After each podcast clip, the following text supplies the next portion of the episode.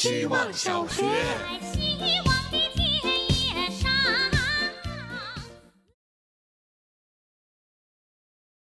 大家好，我是小山。有时候会发生这样的事：打字过程中突然意识到某个字的发音和印象中的不同。比如今天我在打“二”这个字的时候，意识到儿子的“儿”其实也是 “e r er” 的发音。那么有意思的事情来了，“二”就应该读作 “er er er er er”，这根本不是大舌头，也不是港台腔。其实是我一直以来读错了。二这个读音又是哪儿来的呢？难道是儿化音吗？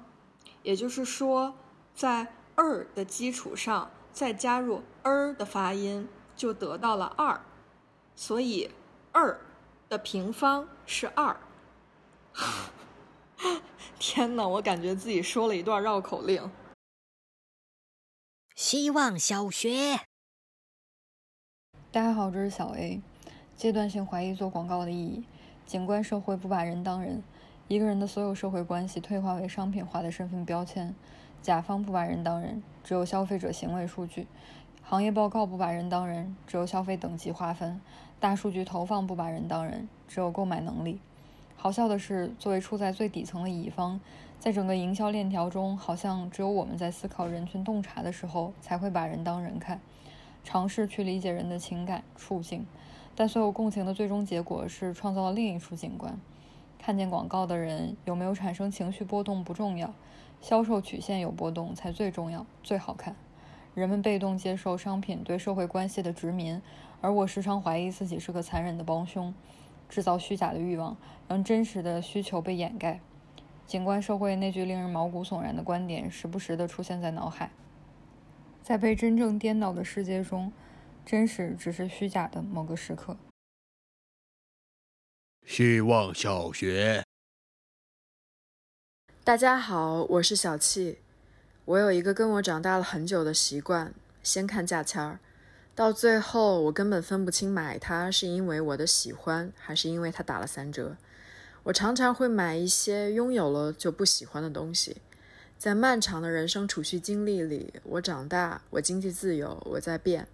想要和喜欢是一回事儿吗？这好像是两个机制。想要的大脑机制是利用多巴胺反馈回路，激发出一种促使你做出特定行为的渴望。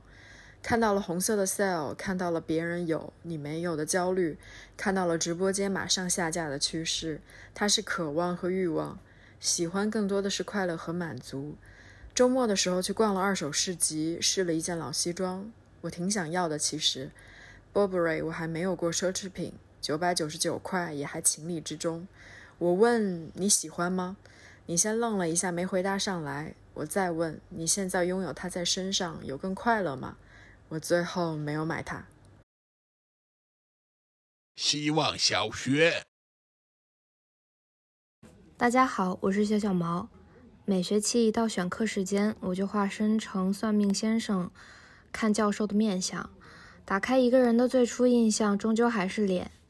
其实我总是热衷于问熟悉的朋友对我的印象是什么，喜欢听别人眼中的我，喜欢从别人眼中看到我，从他们眼中我看到了更多方位的自己。大家都知道，接触久的人很难再去评价长相。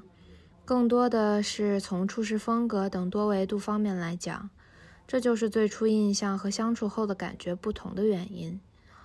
如果你想测试和朋友的关系到底怎么样，那不妨去问问他眼中的你是什么样子的。大概说你性格的是跟你更亲近的人吧。希望小学。大家好，我是小春天。